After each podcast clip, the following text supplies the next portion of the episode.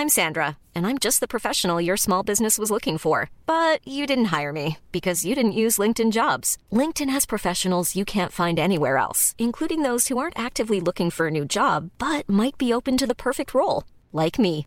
In a given month, over 70% of LinkedIn users don't visit other leading job sites. So if you're not looking on LinkedIn, you'll miss out on great candidates like Sandra. Start hiring professionals like a professional. Post your free job on linkedin.com/people today. Ravi de vous retrouver ce soir. Quel plaisir. Tout de suite la minute info Mathieu Devez avant le sommaire. Le gouvernement veut rassurer les entreprises face à la flambée des prix de l'énergie. Plusieurs mesures ont été annoncées par le ministre de l'économie Bruno Le Maire. L'État va notamment faciliter la signature des contrats de gaz et d'électricité pour les entreprises en apportant sa garantie. Un plafonnement du prix de l'électricité à 180 euros le mégawattheure sera également mis en place.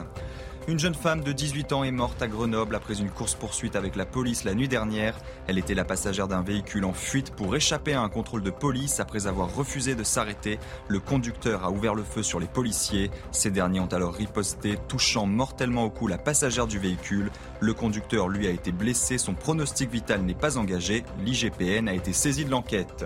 La Russie annexe officiellement la centrale nucléaire de Zaporizhia en Ukraine. Occupée depuis début mars, la plus grande centrale nucléaire d'Europe était jusqu'à présent gérée par des employés ukrainiens. Le directeur général de l'Agence internationale de l'énergie atomique est en route vers Kiev. Objectif mettre en place une zone de protection autour du site. Et puis en football, le PSG se déplace ce soir sur la pelouse du Benfica pour la troisième journée de Ligue des Champions. Après deux victoires face à la Juventus et au Maccabi Haïfa, les Parisiens peuvent faire un très grand pas vers la qualification en cas de nouveau succès. Loin d'être facile face à une équipe portugaise qui compte elle aussi déjà 6 points. Une rencontre à suivre ce soir à 21h sur les antennes de Canal+. Au sommaire ce soir, MeToo et ses dérives, MeToo et ses succès, MeToo et la libération de la femme la libération de la parole de la femme. Ce mouvement a 5 ans. On, comment on en est arrivé à ce bouleversement des relations hommes-femmes? Au point de passer en une de l'actualité devant même les préoccupations des Français comme le pouvoir d'achat, les 5 ans de MeToo, l'édito de Mathieu Boccoté.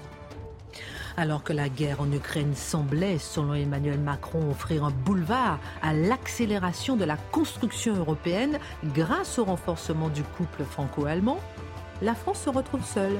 L'Allemagne, plombée par son économie, regarde ailleurs. Quelles sont les conséquences de cette remise en cause sur le couple franco-allemand? L'édito de Guillaume Bigot. La nuit dernière, un chauffard connu pour tentative de meurtre a tiré ouvertement sur des policiers à Grenoble. Une ville qui semble avoir basculé dans la violence quotidienne. Ville de plus en plus réputée pour son insécurité. Un mort dans un coffre brûlé, des délinquants qui s'affichent avec une kalachnikov dans la rue. Comment expliquer que cette ville soit à ce point gagnée par la violence? Le décryptage de Charlotte Dornelas. En octobre 1795, Bonaparte n'est qu'un général en errance dans la capitale. Et oui, démoralisé, il attend un commandement que Barras lui demande de mater l'insurrection royaliste. Il n'hésitera pas à verser le sang pour rétablir l'ordre, ce qui lui vaudra le surnom du général Vendémiaire, Marc Menon raconte. Et puis alors qu'on apprend que Enedis, gestionnaire du réseau de distribution d'électricité, pourrait couper les ballons d'eau chaude entre midi et 2 à partir du 15 octobre, le gestionnaire se défend en parlant d'un décalage avec pour objectif de déplacer le pic de consommation la nuit, objectif réduire les risques de coupure d'électricité et d'économiser. Même si le consommateur pourra avoir la main sur son compteur, comment expliquer ce pas franchi dans nos vies? L'édito de Mathieu Bobcoté. Voilà, une heure pour prendre un peu de hauteur sur l'actualité. Allez, c'est parti.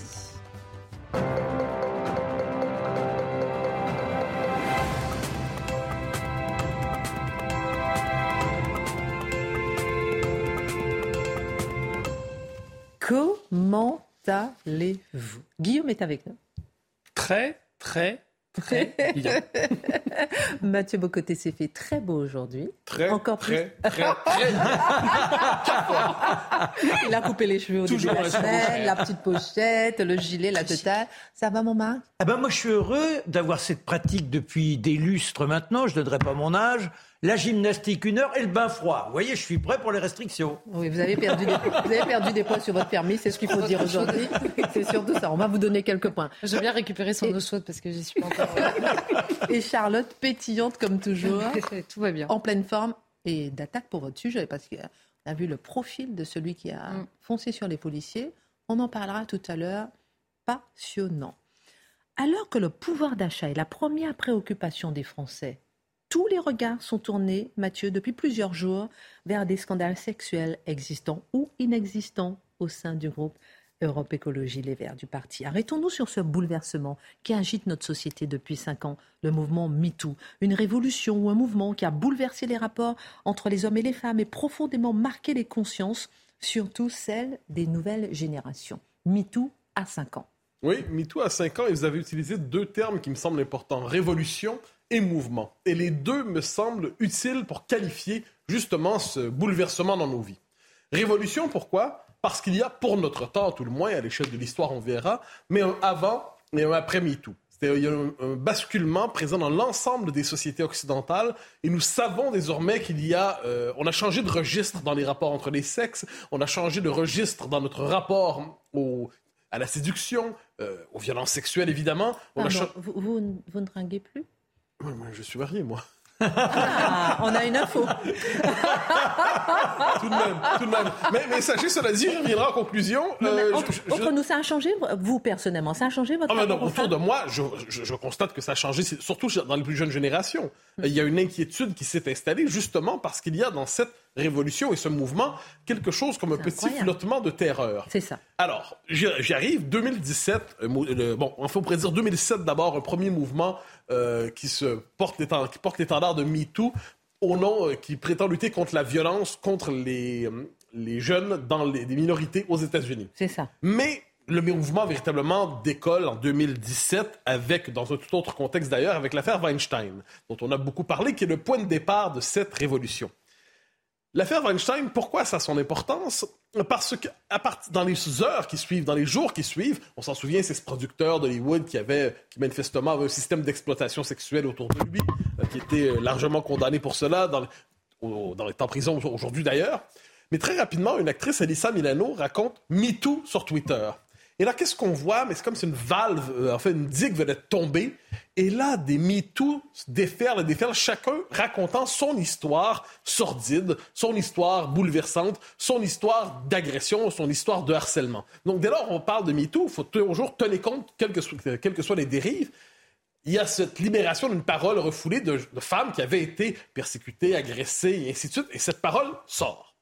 Ce qu'on note, cela dit, très rapidement, c'est le potentiel de dérive de ce mouvement. D'autant qu'il traverse l'Atlantique, nous le savons, et traversant l'Atlantique, donc MeToo, c'est la confession. MeToo, c'est voilà ce qui m'est arrivé. Ça m'a frappé moi aussi. Lorsque le mouvement traverse l'Atlantique, il change de nom, et changeant de nom, il change aussi de méthode. On passe de MeToo à balance ton port. On passe donc de voilà ce qui m'est arrivé à voilà qui est le salaud, voilà qui est le fumier.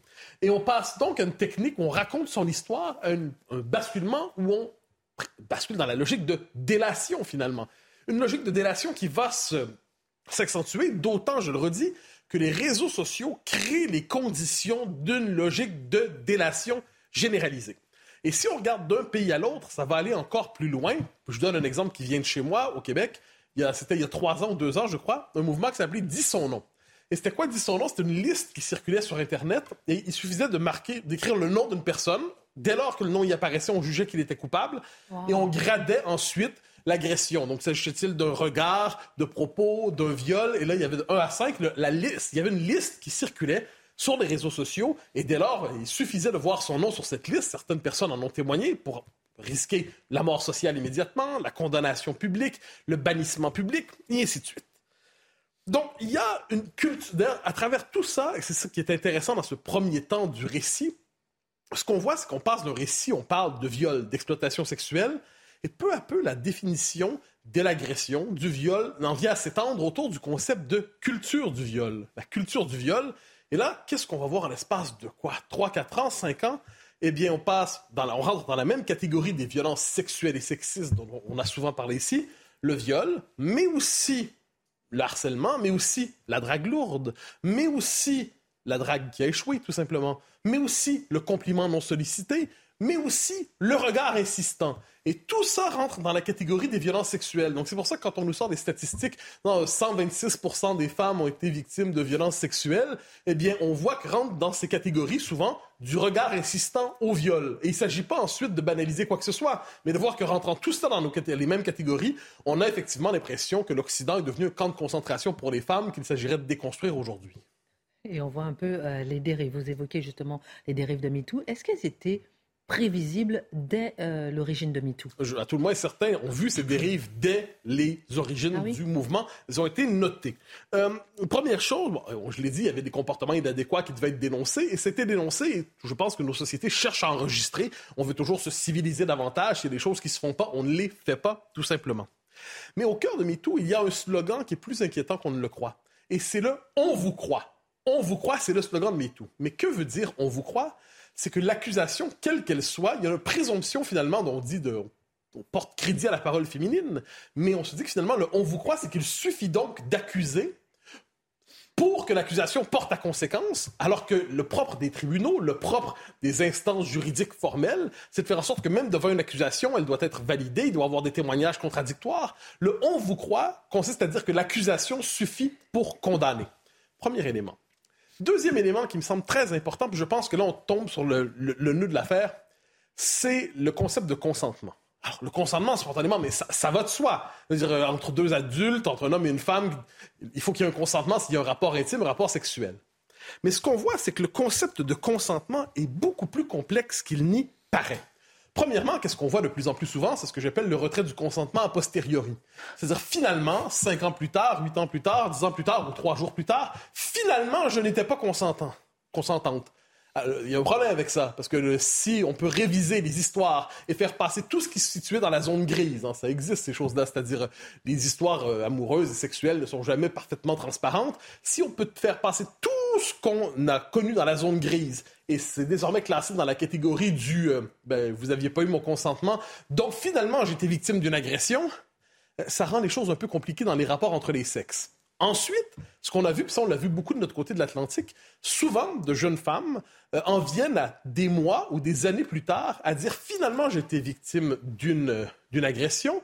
après être passé, par exemple, dans un cours d'études féministes où on leur euh, présente une extension sans cesse du domaine de l'agression et elles se découvrent après coup soit agressées, soit harcelées. Ce qui n'empêche pas qu'on peut avoir effectivement un autre regard aussi à la base sur euh, euh, sur ce qui s'est passé au départ. Ah, C'est-à-dire, on peut avoir effectivement une prise de conscience a posteriori. Et, vous avez tout à fait raison. Quelquefois, des traumatismes qui relèvent de l'enfance. C'est ça. Ça, il y a pas d'autre. Il y a un domaine propre à l'enfance d'ailleurs en la matière. Mais il y a, et puis il peut y avoir aussi dans la vie adulte euh, une relation quelquefois, par exemple entre un patron et une de ses employés qui est vécue sur le mode du traumatisme, qui ensuite on la comprend comme agression. J'entends. Mais, là, on parle des dérives. Mais voilà, mais si on étend ce, retrait du consentement a posteriori, disons que ça rend compliqué ensuite, la, je dirais, la confiance minimale entre les sexes. Et ensuite, sur le consentement, et là, ce qui est intéressant, c'est de voir, selon les néo-féministes, ce qui problématise ou ce qui vient fragiliser ou même limiter la possibilité du consentement. Et je retiens quelques éléments que j'ai repérés dans, les, les, cas qui circulent. Bon, la relation de pouvoir formel. On s'entend, effectivement, si le patron dit à son employé, si tu veux ta promotion avec moi, ça, effectivement, le consentement n'est pas là.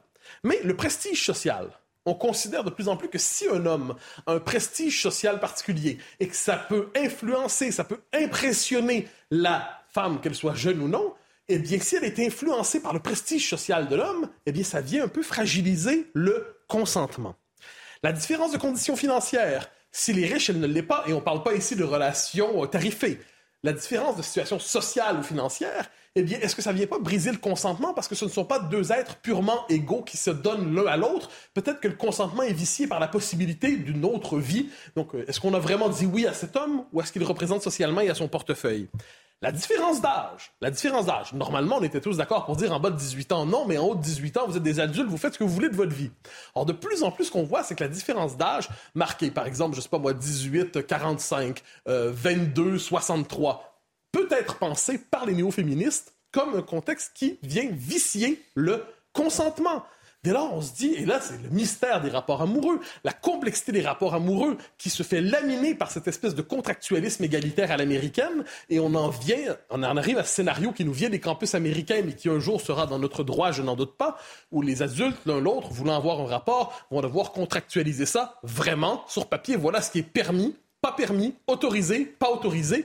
Parce que s'il faut tout préciser selon une logique juridique, si le mystère de l'amour n'est rien d'autre que le voile de la culture du viol, mais si tout cela, finalement, doit être déconstruit pour être dans la transparence égalitaire et amoureuse, finalement, qu'on s'inquiète pas, soit on va aller, on va payer, soit on va signer les contrats, soit on ne s'aimera plus. Dernière question. Que retenir alors, finalement? Beaucoup de choses. Hein. C'est-à-dire d'abord la, parole entendue des femmes qui disaient euh, certains comportements doivent cesser, puis on doit toujours le garder à l'esprit. Absolument. Ensuite, le climat de petite terreur, hélas, qui s'installe dans les plus jeunes générations, qui euh, en viennent à intérioriser ces inhibitions avec la criminalisation du désir de l'un pour l'autre, la criminalisation du désir de l'homme pour la femme, qui serait toujours un désir violeur, et la criminalisation ou la pathologisation du désir de la femme pour l'homme, qui serait toujours un désir soumis, un désir aliéné. Euh, et c'est à ce moment qu'il vaut la peine de citer deux dernières réflexions très brèves la très belle euh, riposte française à MeToo, c'était la lettre de Catherine Deneuve, euh, écrite, je tiens à le dire, par Catherine Millet, Peggy Sastre, Abdo Chalmani, Sarah Chiche et Catherine Robbe-Griet, et associée à Catherine Deneuve, qui plaidait pour le droit d'importuner, c'est-à-dire la possibilité pour les uns et les autres de se séduire, et sachant que les rapports de séduction ne sont jamais purement lisses. Il y a toujours une part de jeu, il y a toujours une part de, de séduction, je dirais pas de mensonge, mais de demi-vérité, une volonté d'impressionner, de théâtre plaidait pour le droit d'importuner. Dernière réflexion toute finale, mais qui pourrait ouvrir sur un autre édito. Je constate que l'obsession par rapport à la culture du viol ne va pas jusqu'à s'intéresser à la culture du rap aujourd'hui. L'obsession, euh, tout ce qui touche à la question du consentement, ne va pas jusqu'à franchir quelquefois les portes des banlieues. Le MeToo se passe à l'intérieur du monde occidental et dès lors qu'on en sort, on se sent gêné d'en parler. Se pourrait-il pourtant que cette culture du viol ou du patriarcat ou de l'agression, du harcèlement existe à l'extérieur du monde occidental? Quelquefois en nos frontières, mais dans certaines communautés. Ça, on ne se permet pas de le dire parce qu'on serait alors raciste, évidemment. Merci beaucoup pour cette analyse, mon cher Mathieu. Dans un instant, ce sera Enedis. Qui êtes-vous Que faites-vous Pourquoi vous... vous avez envie de réagir, mon cher Marc Oui, parce qu'il y a une expression qui me morifie. J'étais sous l'emprise. Mais le rapport amoureux, c'est l'emprise. Ah oui. Quand moi, je, quand je suis amoureux d'une femme, je suis sous son emprise, elle m'obsède du, du, soir au matin. Ça, c'est une emprise positive. Il y a aussi mais non, mais, non, mais, non, mais d'accord, mais où est l'emprise positive mais, Il a tout à fait raison. je l'avais noté dans mon texte et j'ai oublié de le dire, donc ça vaut la... merci d'avoir mentionné. la question de l'emprise, c'est essentiel. Être sous emprise, c'est le propre de l'hypnose amoureuse, ah, c'est le propre du désir. Je ne pense qu'à elle, mais t'as pas une chronique à écrire, mais je ne pense qu'à elle. Ben, c'est quand même pas mal. C'est l'emprise, oui, mais messieurs, est-ce qu'il n'y a pas une emprise positive et une emprise négative? Mais ça ne concerne pas les tribunaux. Mais c'est hélas réversible. Ça ne concerne pas les tribunaux. C'est hélas réversible. L'amour se transforme parfois dans son contraire, on le sait bien. Hum, hum, hum. Ah, mais certaines emprises relèvent du tribunal, c'est ça la différence. Ah, oui, non, mais puis après, que vous avez été sous l'emprise, vous pouvez avoir la haine d'amour. Parce que vous avez été quitté. Bah oui. L'amour relève de la littérature. Et ce qui me fascine, c'est qu'aujourd'hui, on veut la faire passer dans le domaine de la psychiatrie. Bah l'agression sexuelle est toujours condamnable, quelle que soit les. Il n'y a, aucune nuance en la matière. Mais le fait est qu'on fait entrer dans le domaine de l'agression sexuelle et du harcèlement ce qui relevait autrefois de la complexité des rapports amoureux, qui avaient néanmoins leur charme, je crois. en tout cas, lorsque vous dites qu'il faudra un contrat pour avoir. Euh, Imaginez une sorte de passe vaccinale, ça serait Et même là, il y aura On n'en est pas loin. Hein. Est-ce que j'étais pas sous l'obligation de au moment où j'ai signé. Il y a un hygiénisme derrière qui est vraiment fou. je pense que c'est un... Bon, merci beaucoup pour euh, votre regard. Beaucoup de sujets ce soir. D'abord, on va parler du couple franco-allemand parce que rien ne va plus. Vous allez nous expliquer pourquoi et c'est très intéressant. Encore une histoire d'amour. qui, bah, est sous emprise de qui On en parlera effectivement avec vous.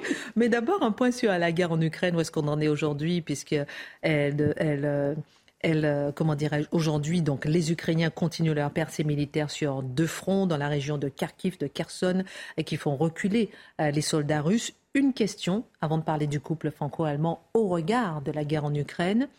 Est-ce que Vladimir Poutine, acculé, n'est pas maintenant plus dangereux qu'hier? La réponse est presque dans la question. C'est Vladimir Poutine, alors même qu'il n'était pas acculé, était déjà redoutable, extrêmement dangereux. Tous ceux qui ont porté Vladimir au Poutine au pouvoir, tous ceux qui ont contribué à sa, à sa promotion ont presque tous été éliminés physiquement, les uns après les autres. Donc je pense que voilà la réponse est dans la question. Bien sûr, Vladimir Poutine est quelqu'un qu'il faut prendre très au sérieux. D'accord. En tout cas, là, par rapport à ce qui se passe concrètement sur le terrain et les avancées euh, et les pertes russes, euh, il n'y a, pas plus de danger selon vous euh? Sans doute que si, parce qu'il y a trois fronts. Il y a le front militaire et, là, on en est certain, c'est même relayé par la propagande russe elle-même. les troupes russes sont, sont bousculées, donc il y a un phénomène d'acculement. Sur le front intérieur, il y a, il y a une, une, une Russe qui m'a expliqué qu'en fait, il y a une blague en Russie qui est une blague assez sinistre, mais qui veut bien dire ce qu'elle veut dire. Et pourtant, c'est quelqu'un qui est assez patriote. Elle m'a dit on ne parle plus de mobiliza, c'est-à-dire la mobilisation, on parle de mogiliza. Et mogiliza, c'est mogila, ça veut dire le tombeau. Vous voyez, donc cette espèce de jeu de mots. Et l'institut, le seul institut qui fait des sondages en Russie à peu près euh, honnêtes, s'appelle l'Institut Levada, montrait il y, a, il y, a, trois semaines de ça que la raison pour laquelle le pouvoir pourrait tomber, c'est effectivement s'il venait à perdre la guerre. Donc on n'en est pas encore là, mais ça en prend le chemin. Euh, et, oui, l'idée que, Poutine pourrait réagir en, créant un effet de sidération, en utilisant une arme nucléaire tactique, c'est tout à fait possible.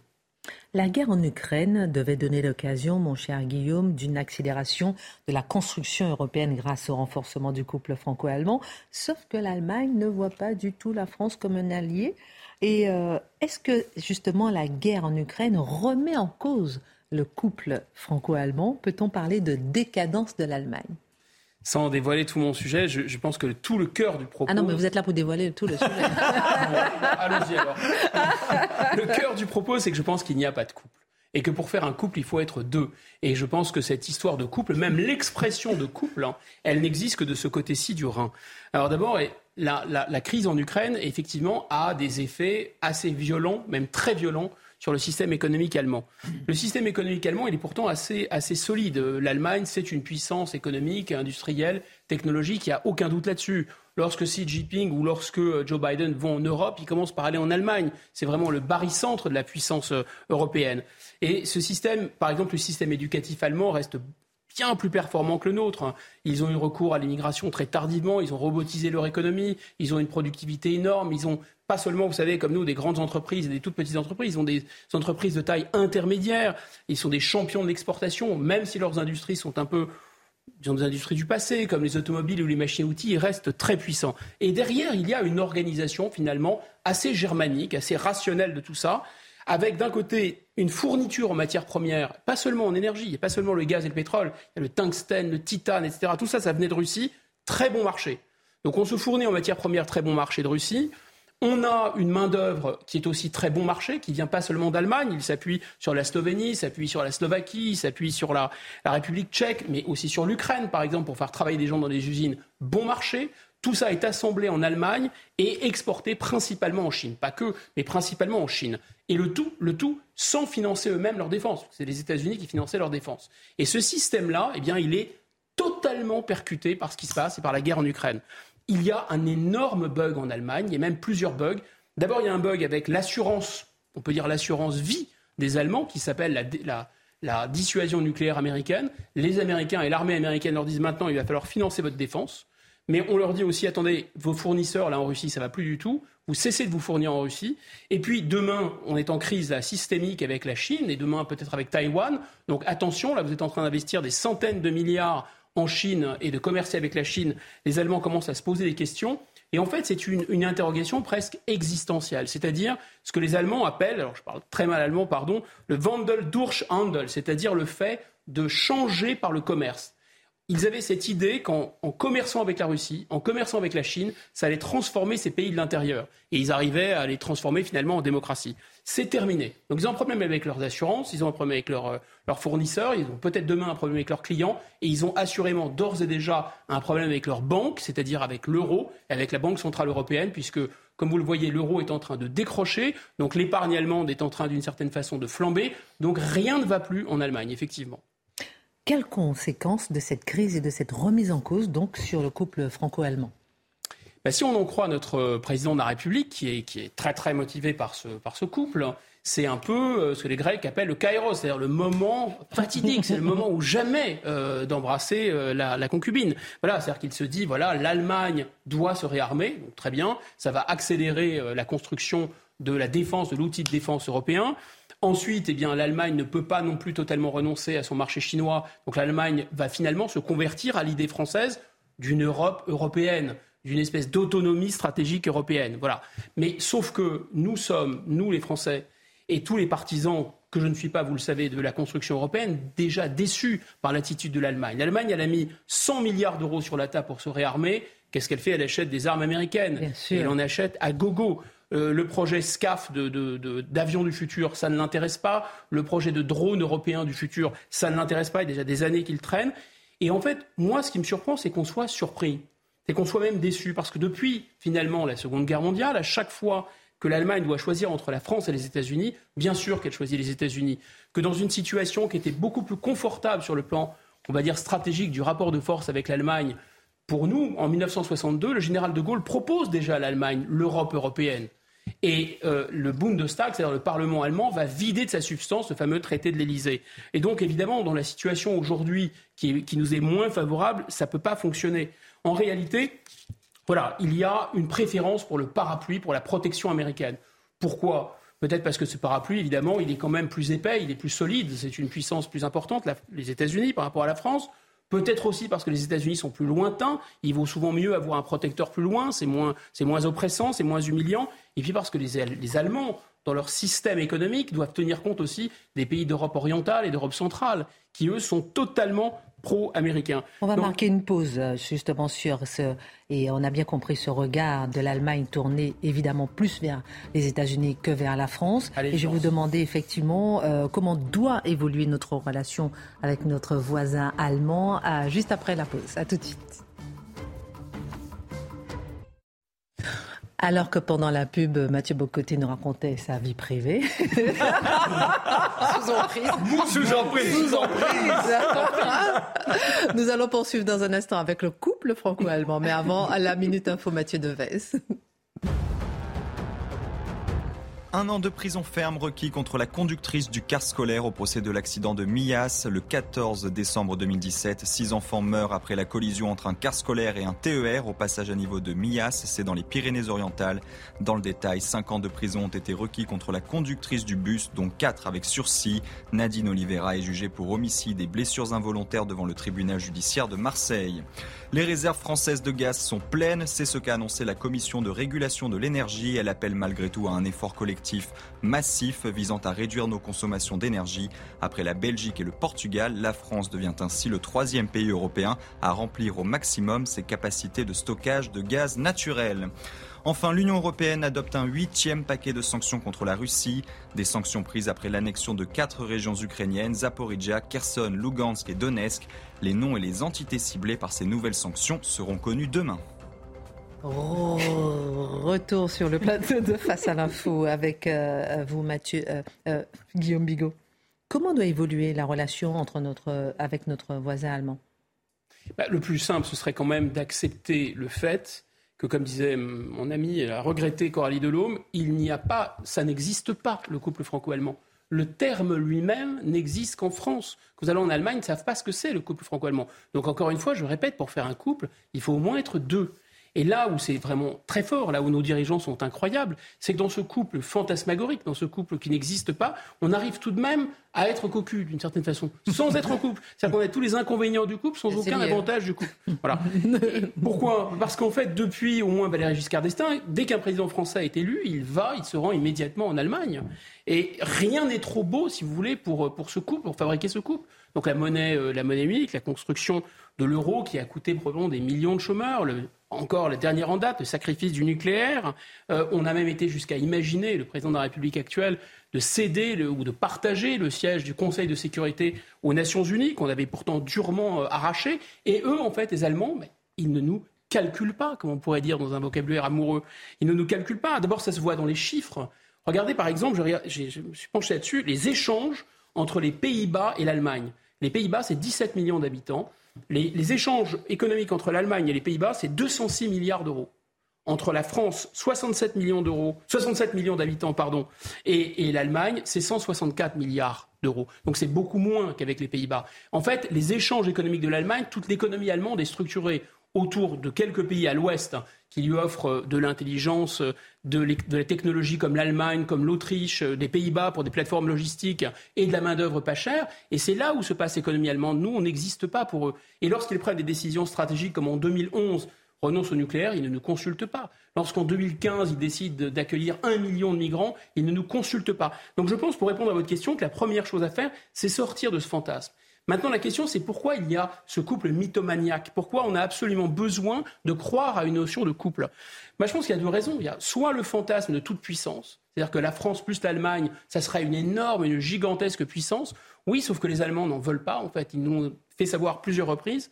Ou alors, il y aurait probablement aussi un fantasme de la peur. On aurait peur que l'Allemagne redevienne une puissance. Et vous savez, dans notre psychologie collective, ça pèse. Ils nous ont agressés à trois reprises, ont déclenché deux guerres mondiales, enfin bref. Euh, voilà, donc peut-être qu'on a peur. Mais en fait, il faut calmer cette peur, parce que pour la même raison qu'ils refusent le jeu de la puissance, pour la même raison qu'ils refusent de faire une Europe européenne, donc ils refusent la puissance, ils vont aussi jamais, ne jamais nous attaquer. En fait, l'Allemagne est devenue une démocratie l'Allemagne est apaisée, la réconciliation est faite avec l'Allemagne, c'est un pays allié. Donc il faut se calmer, ils ne vont pas devenir agressifs, mais ils ne vont pas non plus vouloir faire un couple avec nous pour euh, euh, conquérir le monde. Ça, n'est pas possible. Voilà. Et donc je pense que l'Allemagne, c'est tout à fait comparable aux États-Unis. C'est un pays allié, c'est un pays euh, avec lequel on, dont on peut se sentir proche par bien des aspects, mais c'est aussi un rival et c'est aussi un concurrent. Moralité de l'histoire, on n'a absolument pas besoin de plaquer l'Allemagne, ni de divorcer de l'Allemagne, parce qu'on n'est juste pas en couple, en fait.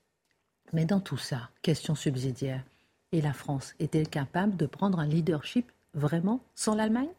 Je pense qu'il faut dans ce cas changer de stratégie. En effet, il serait peut-être plus intéressant, parce qu'il faut penser à 30 ans, à 40 ans, à 50 ans, de s'intéresser, disons, à 700 millions d'Africains qui demain parleront français. Ça paraît être un plan de long terme plus intéressant euh, d'apporter de, l'électricité, de l'eau, des transports, la sécurité à un continent comme l'Afrique, plutôt que sponsoriser à coups de millions de chômeurs les exportations de Mercedes en Chine. Oui, ça paraît plus intéressant. Merci beaucoup pour votre Merci regard. Euh, on va euh, retourner en France avec vous, Charlotte, et le profil de l'auteur du refus d'obtempérer. on va s'arrêter avec donc à la ville de Grenoble. On va le dire quand même, 16e ville de France en nombre d'habitants. La sécurité est notée à 2,28 sur 10 euh, sur ville-idéal.fr. En juillet 2017, je cite une petite phrase du procureur de la République de Grenoble, euh, Jean-Yves Coquillat, qui dit je n'ai jamais vu une ville de cette taille aussi pourrie et gangrénée par le trafic de drogue. En août 2018, le syndicat Alliance Police Nationale, qui dénonçait l'insécurité catastrophique, je cite, régnant à Grenoble, un Chicago français. Et ces derniers jours, euh, Charlotte, on parle d'un mort un coffre, dans un coffre brûlé, de délinquants euh, qui s'affichent avec une Kalachnikov dans la rue, d'un homme qui n'hésite pas à tirer sur la police avant de leur foncer dessus. Comment expliquer que cette ville soit devenue une ville gangrénée par la violence? Avant tout, arrêtons-nous peut-être sur le profil de celui qui a foncé la nuit dernière sur les policiers. C'est vrai qu'on a entendu beaucoup parler de Grenoble et la plupart du temps avec des, faits divers euh, qui disent euh, tout déjà de l'état de Grenoble et plus largement de l'état de beaucoup d'autres villes. Euh, ces derniers temps, on avait beaucoup parlé de Grenoble au moment, souvenez-vous, de la mort d'Adrien Pérez, ce jeune qui était mort à la sortie d'une boîte de nuit. Sa mère avait supplié jusqu'au président de la République de prendre soin des enfants à Grenoble et partout en France et donc de prendre au sérieux cette question de la sécurité des enfants du pays. et c'est vrai que c'est le nom d'une ville qui revient souvent sur ce terrain-là. Alors aujourd'hui, on a entendu parler de cette jeune fille de 18 ans qui est morte euh, euh, lors d'un refus d'obtempérer. Elle était passagère dans la voiture. Et alors, je, m'attarde sur le profil pour dire l'état de la délinquance et non pas pour euh, rapprocher, on va dire, le profil de cet homme et ce qui s'est passé dans le refus d'obtempérer. Évidemment, et rappelons-le, le policier, quand il tire, ne tire pas en raison du profil qu'il ignore absolument, mais parce que là, en l'occurrence, c'est lui qui a tiré en premier. Simplement, cet homme, il est né en 92 au Maroc, il est de nationalité marocaine, il est aujourd'hui en situation irrégulière. Il avait une carte de résident jusqu'en 2019. Mais, et alors là, le profil est quand même sublime. C'est-à-dire qu'il avait été mis en examen puis écroué en juin 2012 juin 2012, pour son implication les semaines précédentes à Carpentras, dans le sud, dans une série de tentatives d'homicide par arme à feu sur fond de trafic local de stupéfiants. On est en 2012. Il prend huit ans de prison.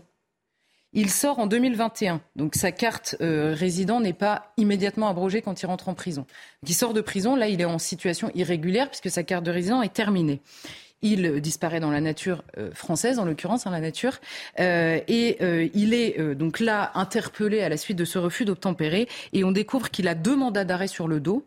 Un pour l'exécution d'une peine d'une année ferme pour des faits d'outrage, rébellion et port d'armes prohibées, et un deuxième mandat de recherche délivré en mai dernier pour port d'armes blanches, violence, transport d'armes et recel de biens provenant d'un vol. Le tout à sa sortie de prison, à, sa sortie des huit ans de prison pour tentative de meurtre en nombre euh, dans le cas du trafic de stupéfiants. Ce, ce profil-là, il revient dans les affaires de stupéfiants et il dit surtout l'état d'impunité absolue et de toute puissance totale de ce milieu du trafic de drogue, notamment à Grenoble. Et malheureusement, il y a des années, euh, euh, certains commentaient, notamment en banlieue parisienne, commentaient ce qui se passait à Grenoble en disant, bah, vous voyez, la situation dramatique de certaines euh, banlieues françaises est en train de s'exporter ailleurs. Aujourd'hui, à Grenoble, on dit finalement c'est en tête de liste et c'est ce qui pourrait se passer ailleurs. Euh, ces prochaines années. Donc c'est en ça que ce profil-là nous dit tout, à la fois la non-gestion euh, de, de, de, la question d'un étranger condamné et qu'on relâche dans la nature, l'impossibilité de la justice de suivre tous ces profils euh, qui sont extrêmement problématiques et la toute-puissance, in fine, de cet homme qui, huit ans de prison, ressort et rebascule dans un trafic extrêmement lucratif, évidemment. Alors, quelle a été l'évolution des politiques menées en face de cette délinquance du trafic de stupéfiants spécifiquement à Grenoble. Oui, alors c'est intéressant Grenoble parce qu'on dit toujours, bon, euh, la violence n'a pas quelques années, ça a toujours été comme ça. Alors toujours non déjà, évidemment ça n'a pas toujours été comme ça. Ce qui est vrai, c'est que c'est une ville avec une tradition de grand banditisme qui est liée à la présence de la mafia.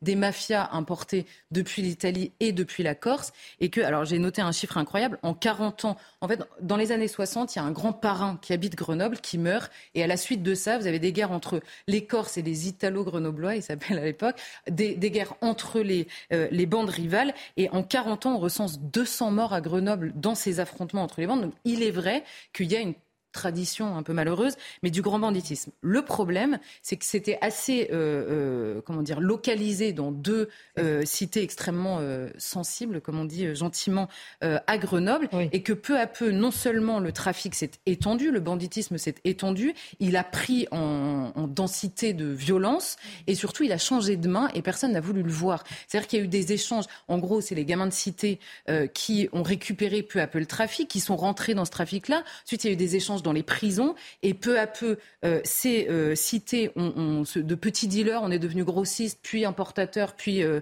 producteurs, et, ils gèrent tout le trafic. Et aujourd'hui, ils ont grandi discrètement, on va dire, dans l'ombre du milieu traditionnel sur lequel tout le monde avait les yeux rivés, et ils se sont absolument développés. Et sur la question plus directement de, de l'évolution des politiques, il y a deux lectures en réalité. Il y a la lecture française, très idéologique, c'est-à-dire que le côté ça a toujours été comme ça, c'est pour ça que je m'attarde un peu. Ça a toujours été comme ça, la violence n'a pas augmenté, il y a toujours eu de la violence, oui d'accord, mais elle évolue, elle est beaucoup plus grave et elle est de plus en plus jeune d'une part, et surtout elle suit l'évolution elle-même de la société, c'est-à-dire que quand vous n'avez plus qu'en vue que la question de l'argent, il n'y a même plus les codes du grand banditisme, et ça les policiers le disent, hein. il n'y a plus les codes, il n'y a plus le folklore qui joue autour, il n'y a plus la question des indiques. Vous savez, les policiers travaillent, c'est de plus en plus compliqué parce que tout s'est formalisé à outrance, et vous avez d'un côté une bureaucratisation, on va dire, du travail policier et du travail de la justice, pendant que ce milieu-là, d'abord, perd ses codes d'honneur, euh, je mets beaucoup de guillemets, mais perd ses codes d'une part et s'adapte en permanence avec une souplesse évidemment euh, euh, impossible à pallier. Donc ça, c'est vrai de la France tout entière et à Grenoble en particulier. il y a une autre évolution, on va dire, politique, c'est-à-dire que pendant un temps, vous aviez un maire euh, qui a euh, focalisé dans ces deux quartiers euh, les populations à problème. Est-ce que c'était une bonne idée ou pas? Je ne sais pas. Hein. Je décris l'évolution. Donc il y a deux quartiers qui étaient extrêmement problématiques. Et ensuite, dans les années 2010, vous avez eu une succession d'émeutes. Il y a un braqueur qui était mort. Il y a une succession d'émeutes. C'est là où on a commencé à retrouver des, gamins avec une balle dans la tête. Enfin, c'était, c'était vraiment atroce à ce moment-là. Et le maire, qui était à l'époque socialiste, disait, il dit, il y a une explication commune à tous les territoires, la crise économique et sociale qui pousse un certain nombre de gens à la désespérance. Donc il y avait encore ce blocage uniquement euh, économique. Et euh, sachant que évidemment le blocage économique euh, existe, évidemment la pauvreté euh, génère une surdélinquance par rapport à reste de la population. Mais il faut bien noter que les plus violents dans cette délinquance sont aussi les plus riches. Donc il n'y a pas que la question de la recherche de l'argent en l'occurrence. Mais il ajoutait, nous sommes confrontés à une évolution sociétale où l'économie souterraine liée au trafic de drogue, la recherche de l'argent facile est à l'origine d'une radicalisation de la délinquance. Il décrivait ce changement aussi de mentalité par rapport à la délinquance elle-même, c'est-à-dire pour trouver de l'argent, euh, on n'a plus de limites. Et ensuite, il y a eu une politique euh, menée à ce moment-là d'endettement énorme de la ville au détriment de la sécurité. On pourrait dire la ville s'est endettée pour précisément enrayer ça. L'endettement s'est fait sur des constructions, euh, notamment d'un stade de foot. J'ai beaucoup entendu parler de ce stade de foot, d'un stade de foot dans une de ces cités, et le tout se faisait au détriment à la fois de l'accompagnement social et de la question sécuritaire. Et là, évidemment, pour des questions beaucoup plus idéologiques. Arrive ensuite Éric Piolle, le maire Europe Écologie Les Verts qui a tant fait parler de lui à la tête de cette ville. Est-ce que ça a changé la donne, son arrivée? Eh bien oui, ça a changé la donne, et alors pour le pire en l'occurrence, puisque à mesure que la, violence devenait de plus en plus lourde et de plus en plus grave, avec des actes de plus en plus euh, inhumains, on va dire, lui, Éric Piolle, il arrive à la mairie en ayant théorisé pendant sa campagne le refus, tout simplement, le refus du sujet de la sécurité. Il dit en permanence, quand on lui pose la question dans toutes les interviews, c'est le rôle de l'État, ça ne me regarde pas. Pendant sa campagne, il avait annoncé qu'il allait vendre euh, les caméras qui étaient déjà installées dans la ville. Depuis, il refuse toutes les caméras dans la ville, il refuse qu'elles soient euh, connectées et il dit qu'il en a installé quelques-unes qui servent à contrôler la circulation euh, dans la ville de Grenoble. Quand vous voyez ce, qui se passe à Grenoble, on a vu des kalachnikovs dans les rues, des échanges avec des policiers, hein, c'est-à-dire des, des, gens avec des kalachnikovs dans le centre-ville de Grenoble qui se mettent à tirer sur des policiers. Bon, la circulation, je ne sais pas si c'est la, première chose à, gérer via les caméras, je veux dire. Et sa, sa, politique ne recouvre pas d'ailleurs le thème de la sécurité. On parle à Grenoble de tranquillité publique. Donc il y a une politique de la tranquillité publique. Et Eric Piolle nous dit vous êtes dans une ville apaisée. Il posait lui-même devant des affiches disant vous êtes dans une ville apaisée, ce qui est absolument pas le cas. là, la guerre, c'est la paix. On est vraiment en plein dedans. Ça n'est pas une ville apaisée. Il n'en est pas responsable initialement. C'est pour ça que j'ai dit tout ça. Mais c'est clair, c'est qu'il le refuse. Et par ailleurs, son discours idéologique et celui des violences policières, d'un État qui fait des contrôles aux faciès. Et en clair, c'est l'État et la police qui sont beaucoup plus responsables de cette délinquance que les délinquants eux-mêmes. Et le message, et alors là, de l'avis de beaucoup d'acteurs à Grenoble, le message a été reçu 5 sur 5 par les grands délinquants qui se sont dit alors là, euh, c'est formidable. Il y a une deuxième chose chez Eric Piolle, et je termine avec ça, c'est sa politique de logement. Il a mis beaucoup, la politique de logement, il l'a complètement déléguée à plusieurs associations qui sont très militantes, et il l'a essaimé partout dans la ville, sans accompagnement, sans prendre en compte le flux permanent de, ce qu'ils appellent les primo euh, arrivants, c'est-à-dire des étrangers qui arrivent en flux continu et qui, euh, sans aucun accompagnement ni d'intégration, d'assimilation, je vous en passe même pas, je vous en parle même pas, et d'accompagnement même économique là pour le coup, puisque c'est leur, leur euh, obsession, et donc qui sont venus renforcer ce flux euh, de délinquance. Et euh, pour, pour clore la le, propos, on va dire, sur Éric Piolle en particulier, entre 2017 et 2021, donc là, Éric Piolle est le maître de la ville, on va dire, les atteintes volontaires à l'intégrité physique, et je me suis penché que là-dessus, ont augmenté de 30% dans une ville déjà connue pour une criminalité catastrophique. Donc, pauvre Grenoblois. Voilà. Merci beaucoup pour cette enquête fouillée. Euh, sur malgré tout, on votait pour Éric Piolle. Oui, oui. On peut toujours aller à la piscine en mettant son voile. Ah oui, ça c'est. Merci pour cette moralité. Merci. À page histoire maintenant avec vous, euh, Marc, 1795, on est en octobre, le général Vendémiaire, c'est qui? C'est Bonaparte. Oui. Alors tout a basculé en 1794. Hmm. Robespierre, ah, le tyran, il est passé à la coupe et par conséquent, c'est le bouleversement. Ça réveille chez les uns et les autres, et surtout chez les royalistes, chez les Vendéens, chez les catholiques, un espoir. Pourquoi pas demain avoir un successeur à celui qui a perdu la tête en 1792, à savoir Louis XVI. Mais le petit Louis XVII meurt en 1795 c'est le pauvre martyr du temple. Ça, ça participe sans doute à attiser la fureur des royalistes, bien sûr, des Vendéens et des catholiques. Il y a un regroupement qui s'est effectué en Angleterre, parce que les Anglais, forcément, ils attisent, ils attisent, ils attisent. Ils ont accueilli les Chouans et différents contestataires et organisé le débarquement de Quiberon. Mais Les révolutionnaires ont été les plus forts, faut dire qu'ils n'ont pas hésité dans la répression, et ça s'est arrêté là.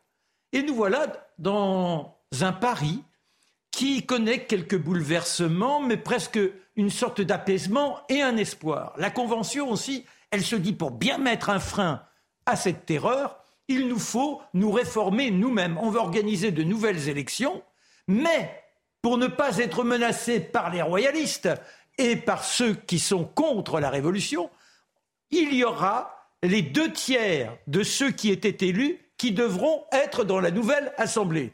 Voilà. Et ça, ça déclenche la fureur des royalistes, bien évidemment, qui vont déferler dans différentes régions et à Paris. Alors vous allez dire, il est passé où Bonaparte? Ah oui. Bonaparte, il est dans une période, on n'imagine pas qu'un jour cet homme-là régnera sur la France. D'abord, il n'a pas une grande sympathie pour la France. Il a passé trois ans en Corse où il espérait prendre le pouvoir. Il est reparti tout piteux en étant obligé donc de filocher car il était menacé par les troupes de Paoli. En revanche, à Toulon, enfin, il se distingue. Il est capitaine d'infanterie il dit c'est par, par la pointe de l'espace le, le tête. Espale, oh, L'espace-tête, mais j'arriverai jamais à trouver le mot. Bref, passons, je suis désolé. Toujours est-il, il lève le siège. Voilà, hein il lève le siège. Bah, voilà. Et effectivement, on veut pas l'écouter, on finit par se rallier et il remporte la victoire. Ça lui vaut le titre de général. Et qui est l'un des responsables là-bas, sur place à Toulon? C'est Barras. Et Barras, depuis, il a filoché, il est devenu un homme important dans la capitale, tant et si bien que face aux insurrections qui sont en train de se dessiner, la Convention dit Barras, c'est toi qui es le général en chef et organise pour que l'on stoppe ceux qui menacent la Convention. que fait-il? Il dit mon gars là, il était particulièrement brillant, efficace, il a le sens de la stratégie, et il l'appelle. Faut dire qu'il était temps qu'il vienne à la rescousse car depuis des mois, le pauvre Bonaparte qui avait refusé d'intégrer les troupes qui tentaient de mater et réussi à mater les Vendéens, Chouans et autres, il avait refusé. Alors euh, on l'avait destitué. Il était là, il vivait de rien. Il avait son costume tout élimé, il est dans une soupente.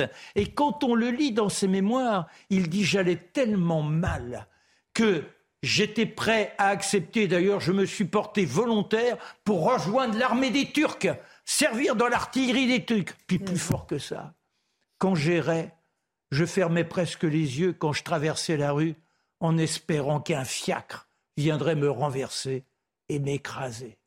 Voyez, il est dans une désespérance, c'est cette mélancolie qui le taraudera toute son existence. Et un matin, on vient toquer à sa porte et c'est donc Barras qui lui dit maintenant il va falloir mater ceux qui sont en train de tramer apparemment demain. Il y aura des hommes, ils sont plus de 25 000, qui viendront du côté du Pont Neuf et de l'église Saint-Roch, rue du Faubourg Saint-Honoré, qui viendront eh bien, encercler la Convention pour la prendre.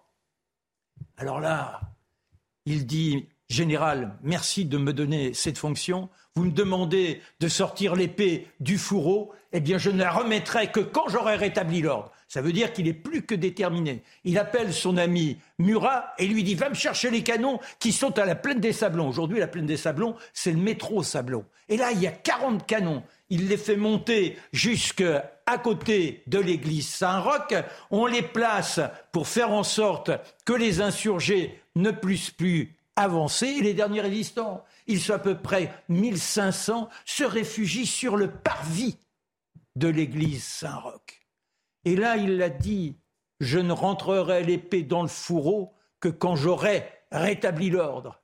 Et quand il voit ces gaillards, il le dit lui-même, très déterminés, il dit tirez Et là, pendant trois quarts d'heure, c'est la mitraille la plus infernale.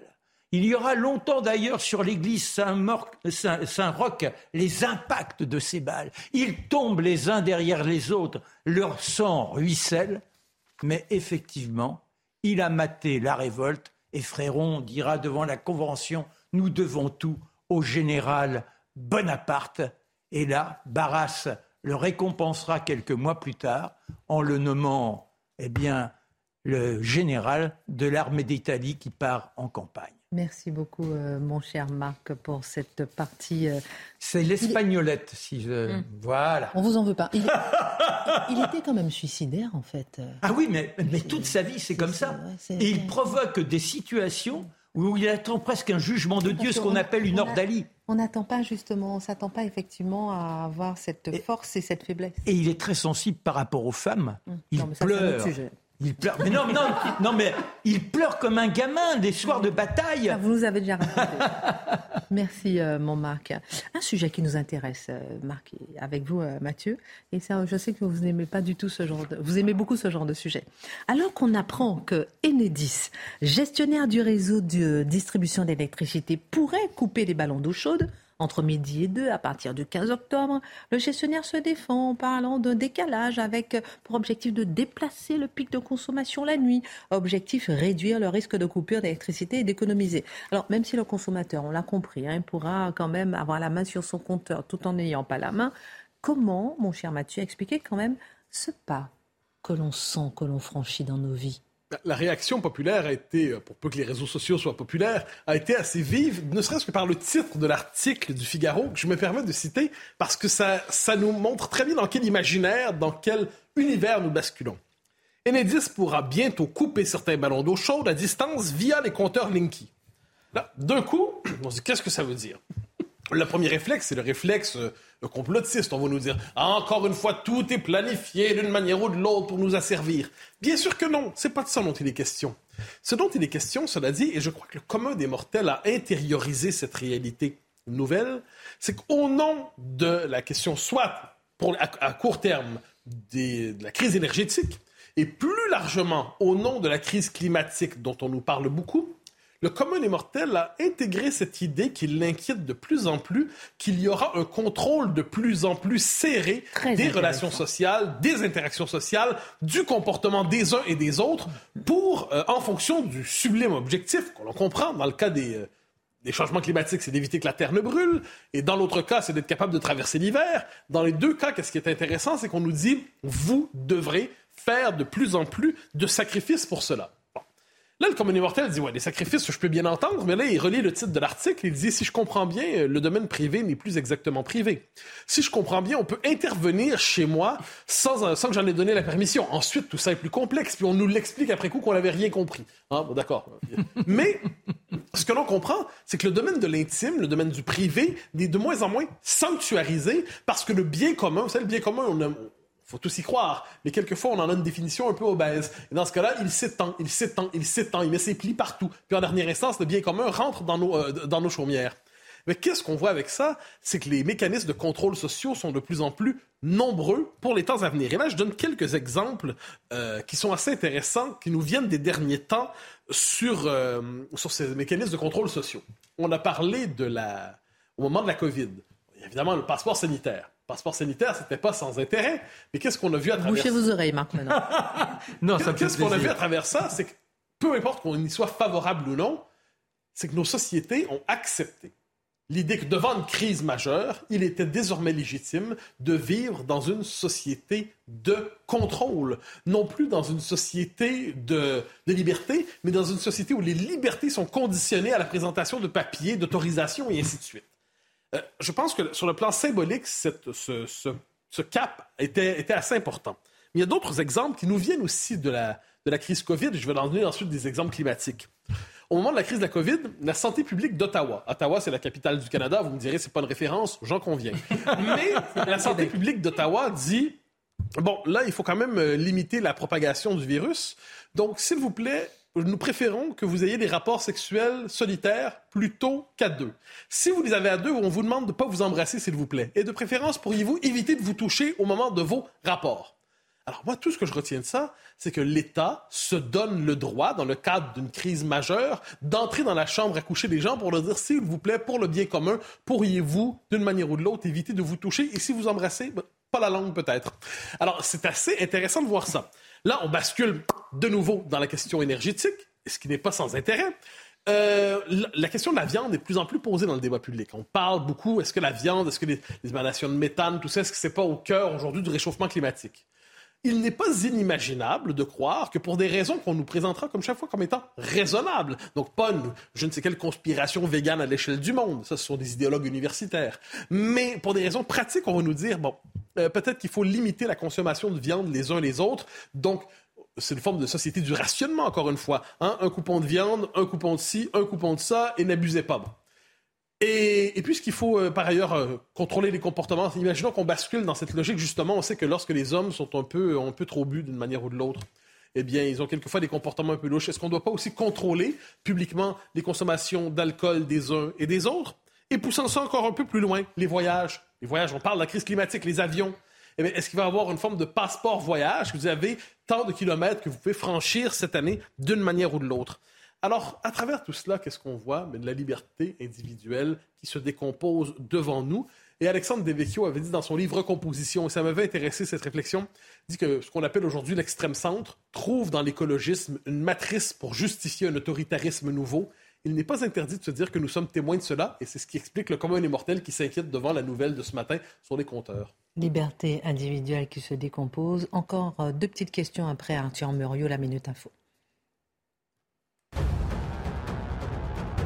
Le camp de crack de Forceval dans le nord-est de Paris a été démantelé ce matin par la police. Le porte-parole du gouvernement, Olivier Véran, a indiqué qu'il y aurait une mobilisation des forces de sécurité sur 24 heures. Objectif, empêcher la reconstitution du camp ailleurs dans la capitale. En tout, Gérald Darmanin mobilisera plus d'un millier de policiers toute la semaine pour parvenir à ce but.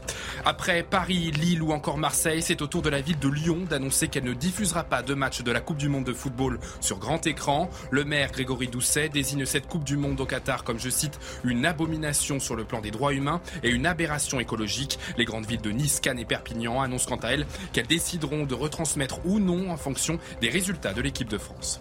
Le président américain Joe Biden prend la direction de la Floride après le passage de l'ouragan Yann. Le bilan provisoire est de 76 morts, mais ce nombre pourrait encore augmenter. Les médias américains parlent d'une centaine de victimes. Les sauveteurs sont toujours à l'œuvre dans les quartiers submergés. En football, le Paris Saint-Germain se déplace sur la pelouse du Benfica Lisbonne ce soir. Coup d'envoi à 21h sur Canal+. C'est le match le plus important du groupe pour les Parisiens car ils sont à égalité de points avec les Portugais. je comprends très bien Liberté individuelle qui s'envole. Est-ce que vous ne croyez pas quand même, mon cher Mathieu, qu'il s'agit tout simplement de mesures temporaires, désagréables mais nécessaires? Je vous dirais, ce qui nous frappe à travers tout ça, c'est l'immense pouvoir que la société technique et technologique a, donné soit à l'État, soit aux entreprises, un pouvoir immense sur nos vies. On peut être géolocalisé partout, euh, les publicités nous arrivent directement et, ça rejoint apparemment nos centres d'intérêt. Euh, D'une manière ou de l'autre, on voit que les conditions techniques sont rassemblées aujourd'hui pour que s'il y avait une crise, nos libertés régressent d'un coup. J'ajoute une chose, et moi qui ne suis pas du tout conspire, machin chose, tout ça. Ah bon? Je constate, pas du tout. Je suis terrible là-dessus. C'est un libéralisme ennuyant. Mais je constate que lorsque l'État se donne des pouvoirs, il a de, ou des, des, moyens de peser sur la vie des gens, il a rarement la tentation de les rendre une fois la crise traversée. Euh, L'État se donne des moyens, un contrôle, un passe, un ci, un ça. Mais à la fin, il dit euh, je, je, pense qu'on devrait apprendre à se méfier des, du contrôle social, quelle que soit l'idéologie qui le justifie. Et aujourd'hui, tout même si on doit lutter contre les changements climatiques, avoir le souci de l'hiver qui vient, on doit se demander dans quelle mesure le contrôle social accordé à l'État n'est pas exagéré. On a fini, mais on n'a pas les moyens de lutter. On est là, on observe, on subit. Qu'est-ce qu'on peut faire Rien? Ben, on peut mettre un pull, mais euh, c'est la morale du jour. Mais je pense qu'il faut, quand même se méfier des bonnes intentions et finissent toujours par un, un règlement supplémentaire qui s'occupe de nos vies. Merci beaucoup, mon cher Mathieu. Merci à tous. Tout de suite, Pascal Pro. À demain. C'est la boîte noire maintenant. Hi, this is Craig Robinson from Ways to Win, and support for this podcast comes from Invesco QQQ. The official ETF of the NCAA. Invesco QQQ is proud to sponsor this episode and even prouder to provide access to innovation for the last 25 years. Basketball has had innovations over the years too. We're seeing the game played in new ways every day. Learn more at Invesco.com slash QQQ. Let's rethink possibility. Invesco Distributors, Inc.